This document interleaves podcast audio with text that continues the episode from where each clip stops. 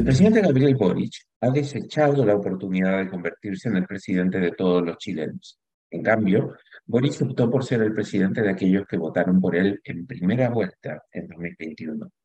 Lamentablemente, tener el apoyo de menos del 30% del electorado no es suficiente ni para impulsar las transformaciones que prometió, ni, peor aún, para avanzar en los cambios que sí generan consenso.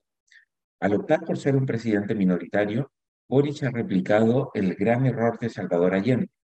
Aunque ha evitado decir que no es el presidente de todos los chilenos, Boric continuamente deja en claro que no tiene interés en ganarse el apoyo de esa amplia mayoría de personas que lo considera demasiado radical, demasiado inmaduro e insuficientemente preparado para ser un buen presidente.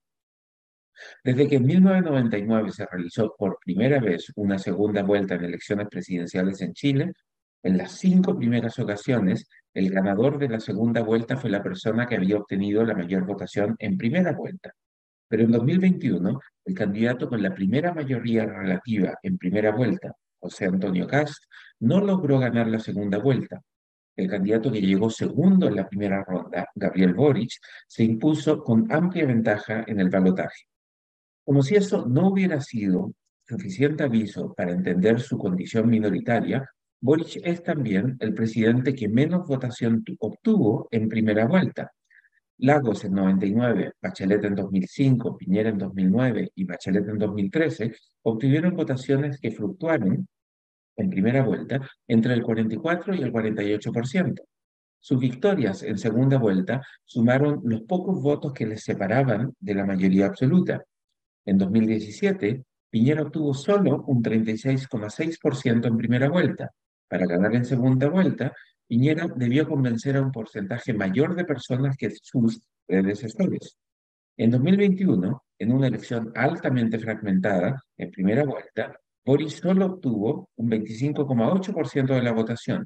Para ganar, Boris debió más que doblar su votación en segunda vuelta. Si bien su victoria en el balotaje de diciembre de 2021 fue incuestionable, Boris nunca pareció entender que ganó con votos prestados. En vez de entender que solo uno de cada cuatro votantes lo apoyó cuando había varias otras opciones, Boris prefirió creer que un 55,9% de los chilenos lo quería en la moneda y no lo que debió haber entendido, que muchos de ellos solo querían evitar que Kass ganara la elección. En los 17 meses que lleva como presidente, Boris parece más preocupado de dejar contentos a sus votantes de primera vuelta que satisfacer a aquellos que lo votaron en segunda vuelta. Los resultados de la encuesta SET entregados ayer jueves dejan en claro que Boric ha vuelto a tener un nivel de apoyo comparable al que recibió en primera vuelta. Aunque hay momentos en que Boric parece determinado a convertirse en el Boric de la campaña para segunda vuelta, la cabra siempre tira al monte y Boric termina volviendo a sus orígenes y dejando en claro que el verdadero Boric es el de la campaña de primera vuelta. Sus desafortunadas declaraciones revelan sus posturas más radicales, voluntaristas y abiertamente torpes, como decir que aspira a superar el capitalismo, y sus acciones reflejan que Boris está más cerca de los delincuentes con amplio prontuario que buscaron destruir el país en octubre de 2019 que de los chilenos que marcharon durante el estallido social contra el abuso, el amiguismo, el elitismo y también el mal uso de los recursos públicos. La verdadera identidad de Boris se ubica en la extrema izquierda y no en la izquierda moderada por la que votaron los chilenos en la segunda vuelta de 2021. Por eso, su apoyo no logra subir del 30%, aunque también por eso no cae por debajo del 25%. Boric es el presidente de, de una minoría que lo premia por decir, al menos ocasionalmente, cosas que dejan en claro cuál es su verdadero domicilio político. La mala noticia es que ese bajo apoyo no es suficiente para ganar, para gobernar efectivamente. Los legisladores siempre huyen de los presidentes impopulares y los ministros de Estado tienen muchos problemas para avanzar una agenda de reformas impulsada por un presidente impopular. Pero la buena noticia es que Boris puede recuperar su aprobación si se disciplina y comienza a ser el presidente que prometió ser durante la campaña de segunda vuelta.